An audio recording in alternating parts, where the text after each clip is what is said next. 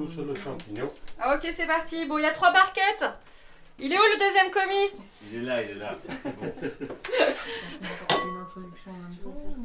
Bon, on est en train de préparer le petit soufflet au fromage. Alors, je vous donne les ingrédients pour 4 personnes. Donc, il vous faut un demi-litre du lait, 4 œufs, 60 g du beurre, 50 g de la farine, 125 g de gruyère râpée, un pincé de muscat, un seul poivre. Et du coup, euh, au niveau de la cuisson, combien de temps faut-il pour cette euh, super préparation? Bah, souffler au fromage, préparation plus euh, la cuisson, c'est à peu près 45 minutes. 45 minutes. Bah, pendant ce temps, euh, tu peux préparer euh, ton sauce euh, forestier. Et dans cette ambiance euh, chaleureuse et conviviale de cuisine, notre odorat se met en marche. Une odeur de fête s'en fait sentir. Nos sens en éveil. Mettons-nous en préparation culinaire de nos sujets divers du jour.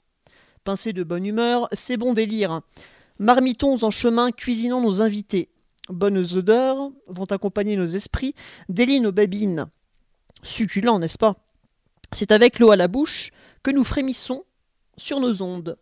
Sans transition, je vais de suite passer la parole à Charles. Charles, bonjour. Bonjour.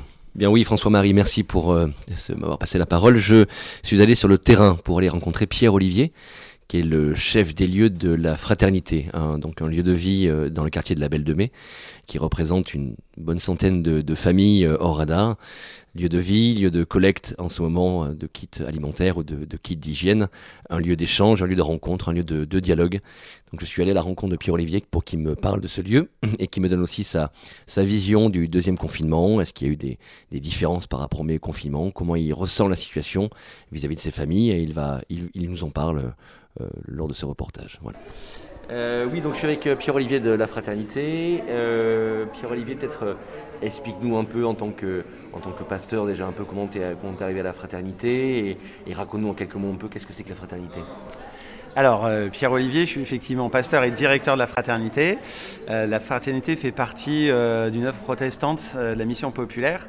Et donc, en fait, ça fait une vingtaine d'années que je suis tombé là-dedans, puisque, en fait, j'ai ressenti cet appel à, avoir un- à pouvoir m'engager dans des lieux qui soient à la fois ouverts à la dimension spirituelle, mais aussi à la dimension politique et à la dimension sociale. Et en fait, la mission populaire euh, offrait ça. Et du coup, quand j'ai rencontré la mission populaire, je me suis dit, mais c'est là où j'ai envie de m'investir. Donc j'ai commencé, j'ai été d'abord euh, directeur d'un centre social à Paris, dans le quartier de Belleville, euh, pendant 7 ans. Après, je me suis occupé d'une maison de quartier à la Duchère à Lyon, euh, quartier de, de HLM. Et puis, ben, ça fait 4 ans maintenant que je suis à Marseille, à la fraternité de la Belle de Mai. D'accord. Voilà. Ok. Euh, du coup, euh, est-ce que, est que la fraternité par rapport à ce que tu as pu faire avant, est-ce que, est que, où sont les différences, où, sont les... euh, ouais, est-ce que la mission est un petit peu différente, j'imagine, le public différent forcément, c'est des, des familles beaucoup dans le, dans le, dans le Alors, besoin, les familles en radar, ce qui n'était peut-être pas le cas avant. ou- Alors chaque, chaque lieu est différent. Après, après ça reste la même- un peu la même chose. C'est-à-dire que nous, les fraternités, c'est des, des- des maisons ouvertes, euh, maisons du peuple, euh, maisons, euh, voilà, c'est le nom de fraternité, quoi. hein. On se rassemble là pour se retrouver et porter ensemble euh, un défi de transformer le quartier, si ce n'est la société, au moins le quartier, pour le rendre plus euh, fraternel et plus vivable. Donc l'idée, c'est que ça soit vraiment porté par les habitants. Donc à la fraternité, il y a une cinquantaine d'habitants. On est trois permanents euh, salariés, plus des volontaires, des salariés en insertion, mais c'est surtout les, les- habitants et les bénévoles qui portent l'action. Donc on a des activités enfance-jeunesse, on a des ateliers de français, d'informatique, d'accès au droit, on a une petite braderie où on redistribue les vêtements, on a des jardins où on cultive et on utilise après pour les, repas. Enfin voilà, on essaye de, de brasser un peu large euh, dans un esprit d'éducation populaire où en disant euh, ben, les habitants, euh, ils ont peut-être pas beaucoup de moyens parce qu'on est dans un des quartiers les plus pauvres, mais ils ont des idées, ils ont des talents, des compétences et on- donc on Ouais. essaye de, de les- de les- de leur proposer de les mettre au service des autres. Voilà, ça c'est l'esprit de la frat. Ensemble, on est plus fort, quoi. Exactement. Il y a, il y a un peu ça. Voilà. Et du coup, toutes les familles de la Belle de Mai peuvent venir à la fraternité ou ça, ça représente quand même un certain cercle de famille bien, bien défini? Alors tout le monde peut venir à la fraternité. Après, on est une petite maison de quartier. Ouais, Dès qu'on qu'on est, dès qu'on est 30 ou 50, ça- on commence à pousser les murs quand même. Donc, euh, donc on a nos propres limites. Le centre de loisirs, il y a 40 places, euh, il est, il est très vite pris. Euh, Les cours de français, pareil, on a une trentaine de places, c'est, quasiment tout de suite, tout de suite plein. Donc voilà, on a, on a nos limites aussi. voilà. Après, tout le monde est, le bienvenu, puis ça tourne, ça tourne beaucoup, hein, parce que c'est un quartier aussi où les gens, il y a des gens qui habitent depuis très longtemps, mais aussi c'est un quartier où les gens arrivent. hein, c'est un quartier d'immigration où donc les, les gens posent un peu leurs valises quand ils arrivent à Marseille, qui viennent de l'étranger ou d'ailleurs comme moi, on pose ses valises dans ce quartier de la Belle de Mai, et puis euh, après, euh, quand on arrive à se stabiliser, souvent on trouve un logement social un peu plus loin et on quitte le quartier de la Belle de Mai, quoi. Donc c'est Ouais. aussi un quartier de passage, donc il y a aussi beaucoup de gens qui passent dans le quartier, quoi. Et de toi, depuis qui est-ce que tu as pu voir un peu justement le public changer euh, Alors non, en 4 ans, j'ai pas vu le public changer. Et je sais que c'est un quartier qui a beaucoup changé euh, d'un quartier ouvrier, avec, parce que en fait, il a, comme c'est un quartier d'immigration, bah, c'est à la couleur de, des, euh, des, ca- des- des lieux où euh, des pays qui, euh, qui ont euh, dont les gens sont partis parce qu'il y avait à un moment donné des difficultés. Donc ça a pu être les Italiens avant, ça a pu être le Maghreb, et puis aujourd'hui les Comores par exemple, ou les pays de l'Est. Voilà, donc c'est, j'allais dire, à l'image de, de- des, des problèmes du monde, des, des conflits, des difficultés économiques du monde. ouais, on est le réceptacle un peu de, un peu de tout ça, quoi. Après, c'est un quartier euh, très mixte. Euh, c'est aussi euh, un quartier qui est très dynamique, plein d'associations, plein de vies associatives, qu'elles soient communautaires, qu'elles soient syndicales, politiques, religieuses, amicales. Enfin voilà, c'est un quartier. Ce qui est très marrant à la Belle de Mai, moi, c'est ce qui m'a marqué quand je suis arrivé à Marseille, mais plus largement à Marseille, c'est que c'est des villages dans une ville, quoi. Alors c'était un peu vrai, par exemple à la Duchère ou à, ou à Belleville, qui sont aussi des quartiers qui ont une histoire assez forte. Euh, mais après, là, on est vraiment dans un quartier de, centre-ville euh, où euh, les gens sont très attachés à leur quartier. Ils savent, c'est vrai que c'est un quartier qui a des difficultés, il y a de la pauvreté, il y a de la saleté. donc les gens euh, trouvent que c'est un quartier qui est, difficile. Et en même temps, euh, ce qu'ils aimeraient, c'est que leur quartier change, mais eux, ils ont envie de continuer à rester habités dedans parce qu'ils y sont très attachés, parce qu'il y a, voilà, il y a une vie amicale, familiale, euh, euh, associative qui est très riche. Quoi. Mm. Bon, en tout cas, ce qui est, bien, c'est de voir au moins que des lieux comme la fraternité, ça permet aussi de, rassembler, de catalyser aussi ces différentes populations, de, pouvoir échanger, de faire et de mesurer l'importance quand même de, lieux comme la fraternité dans un quartier comme ça, une mosaïque de gens, une mosaïque de, de, de religions, de, de- de- d'histoire. de- donc c'est important qu'il y, ait des, qu'il y ait des lieux comme, euh, comme Ouais, nous, on se définit un peu comme un, euh, un peu des artisans, quoi. Voilà, euh, on est un lieu artisanal où on bricole euh, dans l'humanité. Euh, on favorise des rencontres, des échanges, des échanges de savoir-faire, des échanges de savoir-être. C'est un peu notre, c'est notre manière de, faire pour essayer de faire face à la, à la pauvreté et aux enjeux qui sont forts. Parce qu'effectivement, alors le, le- le confinement et le Covid ont, sont venus encore plus impacter ça, mais c'est vrai qu'on sait que c'est un quartier qui a quand même des, vraies difficultés autour de l'emploi, autour du logement, autour des questions de santé. Donc euh, il y, a- des vrais défis euh, et auxquels, euh, si on veut que les pouvoirs publics y répondent, ils font une partie du travail, mais il va falloir qu'il y ait une vraie mobilisation plus forte et il faut que les habitants se, continuent à se mobiliser. Donc c'est aussi un peu un, un des enjeux sur lesquels on essaye de travailler avec d'autres. Voilà, pendant le premier confinement, on a pu essayer, alors que c'est pas notre mission à la base, bah, de faire des distributions, distribution alimentaire, distribution euh, de couches, distribution de kits d'hygiène. euh, Enfin voilà, on essaie de, de faire tout ça. On s'est vite retrouvé débordé parce que euh, des habitants qui en ont besoin, euh, il y, a des- centaines, des milliers de personnes qui, euh, sur le quartier qui ont besoin de, tout ça.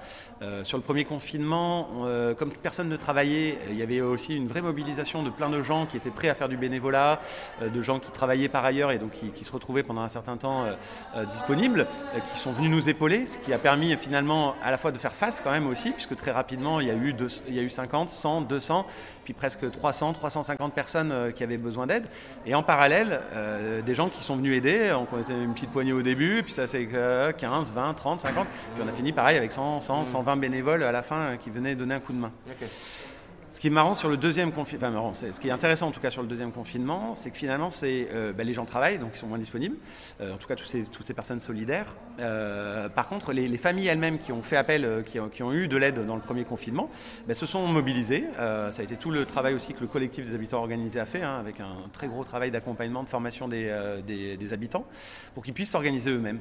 Et aujourd'hui, dans les distributions, alors même si évidemment il y a le soutien de nos associations comme la FRAT ou de la Maison pour tous ou d'autres associations ou le, le par exemple, qui ouvrent leurs locaux, qui mettent à disposition, euh, nous par exemple, pour avoir des subventions ou récupérer des couches ou des choses comme ça, parce qu'on a l'agrément, donc on a pu aller chercher deux tonnes de, bouffe par exemple à la banque alimentaire. N'empêche qu'après, à la, fin, de la chaîne, c'est les habitants eux-mêmes qui organisaient les distributions, qui rappelaient les familles, enfin voilà. Et donc ça, c'est aussi un, vrai, vrai travail très intéressant parce que du coup, il y a plein d'habitants aujourd'hui qui, mettent la main à la pâte et qui du coup se disent mais d'où ça vient aussi tout ça? Et, et, qui du coup vont aussi travailler sur la question d'interpellation. et aujourd'hui, voilà, il y a des habitants qui viennent dans les réunions avec la mairie, le département, pour raconter leur quotidien et dire aussi leur vision d'une société plus fraternelle, plus solidaire. Bon, bah écoute, super, merci, merci à toi pour toutes ces réponses en tout cas, et, on te dit à bientôt. Bah, exactement, à bianto. on se voit à, bientôt à la frate. On, se voit à la frate. Hein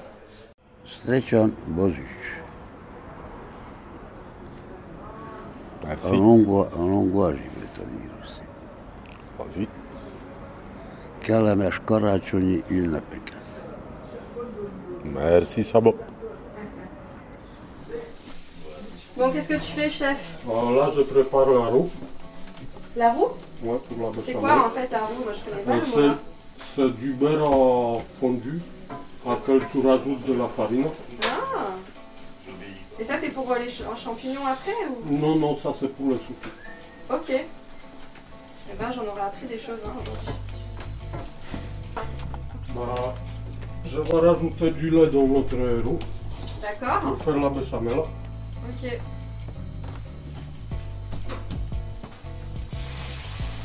Et tout ça, tu le cuis à feu doux ou à feu moyen? À feu moyen.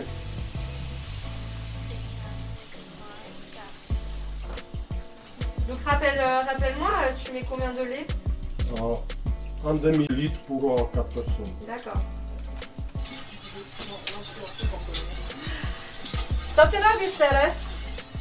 Béchamel. Béchamel, ok. Bon alors je vais profiter de ce petit moment de calme et de discipline culinaire, peut-être pour demander qui se cache derrière le champignon et qui se cache derrière la béchamel. Alors, Madame Champignon, qui êtes-vous? Pas Quelques mots sur vous Madame Champignon. Alors, euh, salut à tous, moi c'est Julia. Euh, je suis bénévole euh, depuis quelques temps. et donc, je viens prêter main forte aujourd'hui pour cette fameuse recette de Noël. voilà, déjà, c'est pas mal. Qu'est-ce qui t'a amené à la cloche, Madame Champignon? Eh ben, euh... eh ben, du coup, euh, bah, depuis euh, quelques mois, j'ai, je suis sans activité. Donc, j'avais envie de m'investir, de faire des choses, d'être active. active. donc, du coup, je me suis dit, ben, quoi de mieux que de prêter main forte à des associations qui en ont besoin. donc, voilà. Me voilà aujourd'hui ici avec vous. Oui, et puis euh, sinon, euh, il n'y a pas longtemps, j'ai interrogé un, jeune lycéen, Jocelyn, super sympa, euh, qui m'a fait un peu un topo sur comment il a vécu, lui, l'année 2020, parce qu'elle était assez space pour tout le monde. Mais alors, à travers les yeux d'un lycéen, qu'est-ce que ça donne? Donc c'était très intéressant. Et puis aussi, on a vu quels ont été euh, subterfuges pour, bah, par rapport au confinement, parce que forcément, il avait envie de voir ses amis ou quelque chose. Donc je lui ai posé la question et il nous, a, il raconte ça dans une interview. Bonjour, je m'appelle Jocelyn Granier, j'ai 17 ans et je suis au lycée l'Olivier Robert Coffy. cette année, je suis en terminale. Merci Jocelyn. Alors aujourd'hui, on est là pour faire un petit bilan donc de l'année 2020. Euh, qu'est-ce que c'est pour toi euh, l'année 2020 Ça représente quoi? Euh, Est-ce que tu peux nous dire quelque chose voilà, avec tes mots, à travers tes yeux de lycéen, s'il te plaît? Bien sûr, alors évidemment, beaucoup de, galères. c'est bon, ben voilà, on le sait, ça a été difficile. mais si je devais représenter cette année, je pense que ce serait une grosse prise de conscience. Lors du confinement, ça m'a permis de, me rendre compte que clairement, il y avait des choses à faire ben, en ce qui concerne la solidarité, etc on se rend compte que euh, les inégalités perdurent et euh, clairement, ça, me fait me rendre compte qu'il faut faire des choses, qu'il faut agir. Bon, bah, c'est pourquoi j'ai aussi décidé de monter un projet solidaire euh, qui vise à aider les personnes qui vivent à la rue dans mon, dans mon lycée. Et voilà, enfin, la tournure que ça prend, en tout cas, ça me fait très plaisir, mais il faut avoir de l'espoir, même si évidemment cette année a été bien chargée. Très bien, merci beaucoup. Et donc du coup, tu disais, voilà, ça a été des moments de galère. Explique-nous bah, quelles ont été, par exemple, les galères d'un lycéen cette année. Alors bon, ben, à partir du confinement, ça a été très dur de suivre les cours à distance. Euh, qui était parfois très compliqué, avec euh, évidemment le bac en première de français. Euh, donc pas mal de complications, mais bon ben on s'est quand même aussi rendu compte qu'on ne pouvait plus voir nos amis. Ça aussi ça a été très difficile et donc toujours cette problématique de solitude qui, au final nous embêtait. D'accord. Et donc depuis que vous avez repris justement les cours, j'ai entendu dire que vous avez mis en place une super belle action. Est-ce que tu peux nous en parler, s'il te plaît? Oui, bien sûr. Alors, euh, j'ai, on a mis en place avec euh, un groupe d'élèves euh, le projet solidaire qui s'appelle Stop Solitude. donc, le but, c'est d'aider les personnes qui vivent à la rue, de sensibiliser dans le lycée, mais aussi agir à l'extérieur. Donc, en fait, faire du concret, clairement. Et donc, on a pu mettre en place quelques actions comme des collectes de denrées alimentaires, et puis, euh, pour ce mois de Noël, on a décidé de s'orienter, de se tourner vers l'autre en euh, mettant en place un calendrier de l'avant inversé. Donc, on, l'a construit avec des palettes de récup. Franchement, c'était très sympa. Et puis, ça permet de faire vivre le lycée et euh, toujours en agissant avec la problématique de cette année qui est ben, très compliquée en ce moment. Eh bien, merci beaucoup, Jocelyn. Ça nous montre du coup que oui, ce, cette année 2020, ça a été aussi euh, de la solitude et des galères, mais que euh, grâce à, au soutien et à, et à, la cohésion, vous avez tous euh, eu un beau projet qui aujourd'hui bah, voit le jour. D'ailleurs, est-ce que c'est vous qui allez distribuer les colis ou quelles sont les actions qui vont être menées? Parce que ça, ça représente beaucoup. J'ai vu tout ça, ça c'est presque un mur entier de cadeaux. C'est super. Alors oui, on est à plus de 400 boîtes, en sachant qu'il y a quasiment tous les lycéens, euh, professeurs et autres personnels du lycée qui ont participé. Donc euh, c'est franchement génial. Et pour distribuer, on aura euh, le dimanche matin, 8 heures sur le Vieux-Port avec l'association GRS. avec lesquels on, y va plusieurs fois par mois et aussi la grande distribution du 22 décembre lors de la déambulation avec la cloche sud. Et oui, petit clin d'œil donc euh, à notre événement euh, du 22. Euh, vous avez peut-être été là ou vous serez peut-être là très prochainement. Alors pour continuer sur cette année 2020 et notamment le confinement avec toutes les règles qui nous ont privés quelque part d'une certaine liberté, est-ce que vous, étudiants, vous avez un ou deux subterfuges à nous donner pour éviter justement les règles de couvre-feu ou autres et que vous pouvez partager? Alors euh, oui, effectivement, euh, j'ai une petite technique. Donc euh, bon, maintenant il y a pas mal d'attestations qui peuvent être faites sur le téléphone, mais avant, lorsque c'était un peu moins développé, on pouvait effectivement imprimer deux attestations et donc changer l'heure pour que ce soit un peu plus pratique pour voir plus longtemps ses amis euh, ou tout simplement se faufiler le long des murs euh, pour aller euh, chez ses amis d'une manière un peu plus incorrecte. Eh ben, merci beaucoup pour ce partage. On se doutait bien que on a tous besoin à un moment donné de revoir nos proches. Est-ce que tu voudrais nous, nous, partager un vœu pour 2021, un? Vœu pour toi, un vœu pour quelqu'un? Est-ce que tu voilà, tu as envie de nous partager un vœu 2021 euh, alors j'aimerais juste euh, bah, en fait continuer dans cette lancée et euh, faire rendre compte aux gens qu'il faut s'engager vers l'autre et qu'il faut pas hésiter à, aller vers l'autre et, et, tout faire à fond. Et au final ben, c'est que comme ça que ça va marcher et dans tous les cas on peut que se relever à partir de maintenant. Eh ben super, est-ce que tu veux nous rajouter un petit mot pour tous ceux qui nous écoutent aujourd'hui? Bien sûr. Alors euh, déjà, j'espère que vous avez passé une bonne journée, que ce petit moment euh, sur la radio vous a bien plu et euh, je vous souhaite une très bonne journée et continuez à ben, faire ce que vous aimez dans votre vie et profiter à fond en, à 100% en vous engageant. Eh ben, je, je, te remercie énormément, Jocelyn, pour cette interview qui, que tu partages aujourd'hui sur les voies croisées. Et je vous dis à tous à très bientôt. Au revoir. D'ailleurs, je tiens à vous remercier de m'accorder cette interview. Et j'ai pris compte qu'en fait, la Noël ici en, France, hein, peut-être en Europe, le 24 et le 25. C'est bien ça? Et je, souhaite à tout le monde euh, bonne année et bonne réussite. Chef, tu as besoin de séparer le jaune euh, des blancs, c'est ça? Ouais. Donc c'est qui qui s'en occupe Allez, allez, allez C'est euh, c'est moi. Ah, c'est- Bien sûr, c'est moi. Quel est cet euh, invité mystère Ben oui, c'est vrai, qui avait l'air euh, vachement au courant de son rôle, dis donc. Eh bien oui, écoutez, j'étais captivé par euh, le pelage des champignons. Ouais, bah oui. Et puis en fait, je me vois en train de séparer euh, les jaunes des blancs. Parce que du coup, alors, on sépare le, le, le, le, le- le jaune des blancs, parce que comment, qu'est-ce qu'on va faire avec ces blancs? Le blanc, on va le monter en neige. D'accord, ok. Et les jaunes, ils vont Les gens, ils vont en direct dans la, dans la béchamel. D'accord, ok. Euh, le blanc, une fois monté en neige, on, on le rajoute dans la préparation. D'accord, ok. D'accord.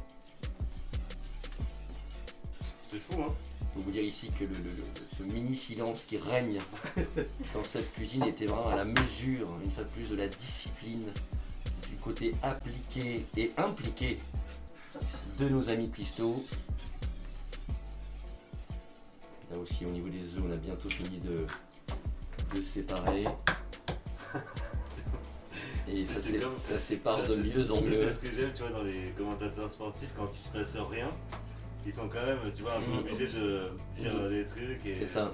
Donc là, on, on sent qu'on approche vers la fin.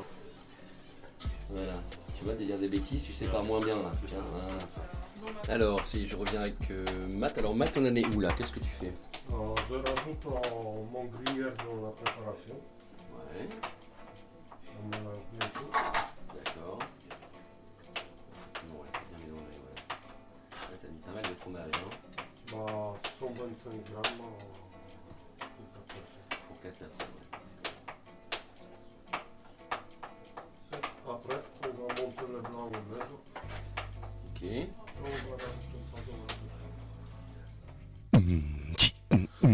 Croisée. Hum, hum, hum. La radio qui parle avec le cœur et pour les cœurs. Voix croisée. Allô, allô, petit message de Noël. Salut les gars, petit conseil de Noël. Allez dormir devant une mairie ou une préfecture, vous aurez peut-être une chance d'être hébergé. Je vous souhaite un joyeux, un joyeux Noël et peut-être nous croiserons-nous dans les rues. En tout cas, des gros bisous à vous. À bientôt sur Voie croisée. Continuons. Toute l'équipe du journal social, culturel et solidaire marseillais, Un autre monde, et Vost Collectif vous souhaite de bonnes fêtes de fin d'année. Nous vous retrouverons début 2021 pour la sortie du premier numéro qui aura pour thème l'engagement. Nous espérons ponctuer cette belle aventure, cette belle et nouvelle aventure de rencontres et d'événements de temps de création et de vente en commun pour avancer ensemble vers cet autre monde que nous souhaitons. Alors, petit message de Noël d'Anonymous, pardon, parce que Noël est le souvenir de la perte de nos gens, parce qu'il est le prétexte pour se réunir chaque, chaque an, parce qu'il est doué de, de rêves et nous rappelle autant, je le souhaite beau et doux à tous les présents. Anonymous.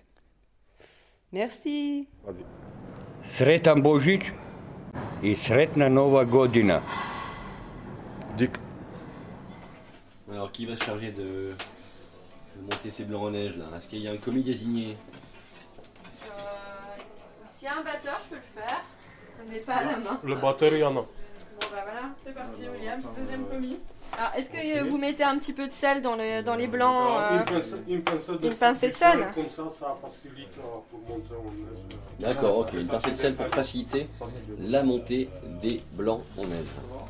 Voilà la petite, euh, le petit détail, je crois que, que peu connaissent finalement, ou que les non-monteurs de neige ou en neige connaissent.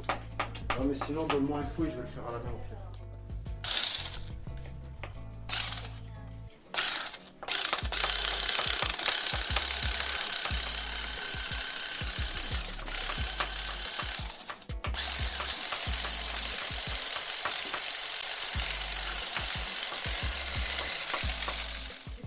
Alors, ça y est, je suis derrière Matt et je vois que les œufs en neige, Matt, sont incorporés, c'est ça On incorpore doucement, doucement. D'accord. Un geste euh, délicat. Délicat. Ouais. C'est comme ça en, un en sillon.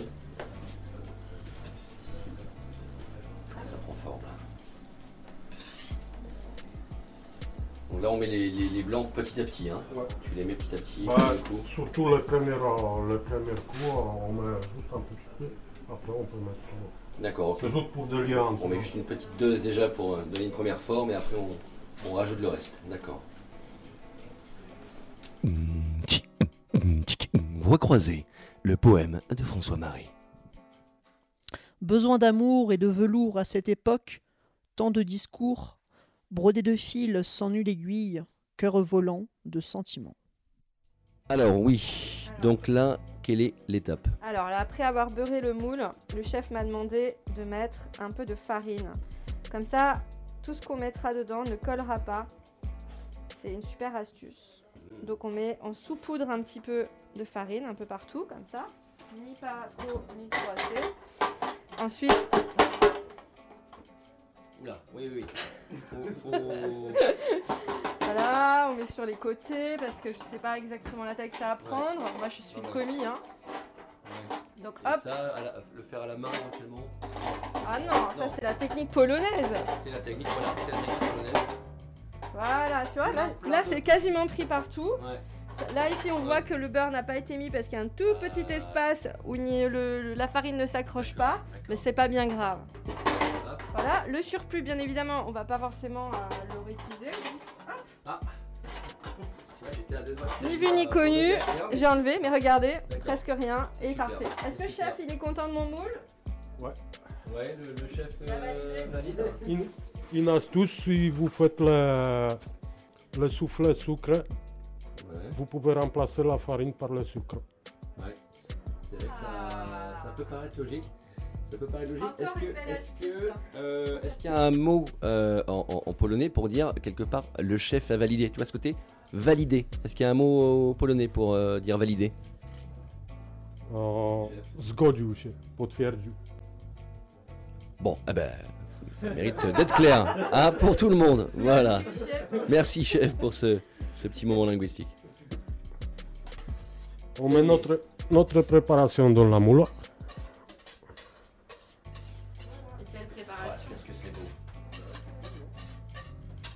Donc ça c'est la béchamel, hein c'est bien ça Hmm? que tu appelles la béchamel finalement. La, ba- la base, euh, c'est la béchamel. Avec Euh, euh, du gruyère, euh, Du gruyère avec des œufs. euh, toute notre préparation donc qui est incorporée dans ce joli moule fariné. c'est ça. Et on va le enfourner pendant 25 minutes D'accord. à 180 degrés, thermostat 6. Ok. Et donc là, là, en attendant que ça, ça soit mis au, au four, on va s'occuper de la sauce aux champignons. Ouais. السلام عليكم عام سعيد آه، بالصحة والهنا إن شاء الله صحة والسلام عليكم Alors 2020, pour Radio Voix Croisée, c'était un confinement. Avec des podcasts, des bénévoles se sont motivés pour faire vivre la radio à distance. 2021 sera ensemble, avec de nouveau des plateaux radio directs et une collaboration avec Babel Zens pour une- enregistrer l'ambiance de la Halle Puget. Alors Matt, là on en est où de, de la sauce forestière là? Qu'est-ce que tu as fait depuis Bah, tout ce temps-là? on a émincé de- des échalotes. On a fait souhait avec euh, une filet d'huile d'olive. Bon, Après, j'ai rajouté un- encore un petit peu du beurre. Ouais. Euh, on a rajouté les champignons émincés. Ouais. Ah, on laisse tout, tout Et là on laisse partir. combien de temps ça agir Bah, On laisse tout, tout partir. Nous, des champignons, on les laisse partir. D'accord, ok. Euh, après, on va rajouter. Bon, vous salez, vous poivrez. Ouais. Vous rajoutez euh, un peu d'ail. Un peu d'ail, mais c'est pas obligatoire. Euh, ensuite, euh, vous rajoutez. pour cette préparation, il y en a pour 8 personnes, dont 30 centilitres de bouillon de volaille. D'accord, ok. Et à la fin, vous rajoutez de la crème De la fraîche. crème. Fraîche, ok. Bon, rectification d'assaisonnement, ça c'est normal. Ouais, ok. Bah, la sauce forestière, vous pouvez vous servir avec euh, de la viande, avec des volailles, ou tout simplement avec des pâtes. Ouais. Ou du pain. Ou du, ou du pain aussi. Du pain aussi. Ok, de petits budgets. Euh, Pour les gourmands, pour manger avec des pâtes, euh, moi je rajoute personnellement des allumettes de lardon fumé aussi. Ok, ouais, mais parce que toi, t'es un, un peu plus gourmand que la moyenne. voilà. Mais bon, pour les gourmands, en tout cas, la petite allumette de, de lardon. Euh, et en termes de pâtes, on, est plus sur de la tagliatelle euh, Oh, n'importe quelle pâte. N'importe quelle pâte. Ok, pas de. Pas Il n'y a pas de référence. Très bien. C'est aussi bien avec des gnocchis fait maison. Ouais, ouais, ouais, faut peut-être pas abuser non plus quand même. hein. Bon, et ben écoute, très bon. Euh, et ben on va laisser agir tout ça, euh, Matt, et on, Ouais. on te reprend plus tard. Voilà. Ah, tout. Euh, Moi, c'est Sarah. Et j'avais un, pour cette année 2021 un petit message euh, d'espoir, j'espère, pour tous les commerçants de notre réseau solidaire qui nous manquent terriblement, euh, qui font exister le carillon tous les jours, qui sont là pour euh, les gens dans le besoin et dans la rue, pour la vie euh, de quartier. On espère euh, que cette situation va vite changer pour vous, euh, pour nous, pour le projet euh, de la cloche et on a hâte de vous retrouver. Alors, ça y est, cette sauce, euh, la fin approche, Matt, hein, c'est ça? Qu'est-ce que tu fais là Bah, je rajoute la persil. Le persil. Euh, maintenant, je vais rajouter de la crème fraîche.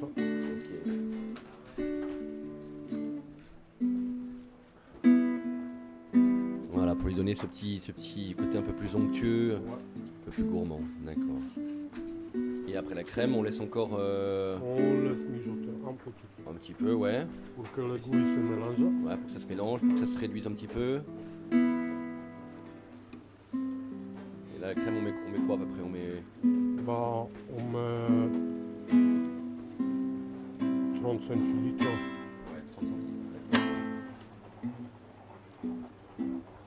Oula. Ouais, là tu nous as mis un bon 30 centilitres, hein? Ouais, facilement. C'est un peu la maïté de la crème fraîche, quoi. hein?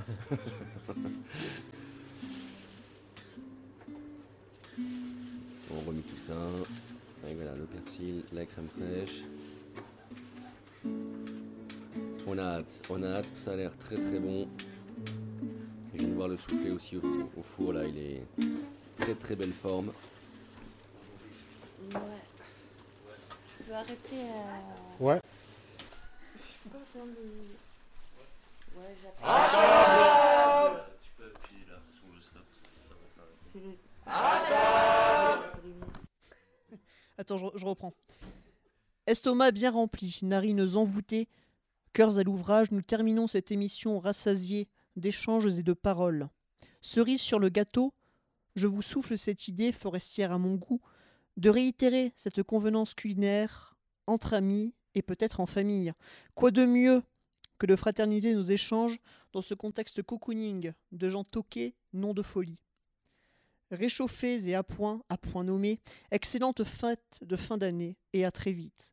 Avant de nous quitter, un petit clin d'œil, grosse et spéciale dédicace à Hélène pour le matériel euh, qu'elle nous a confié et à Marion pour son accueil. Merci beaucoup Marion. À très vite. Bye bye. Joyeux Noël à tous et à très bientôt.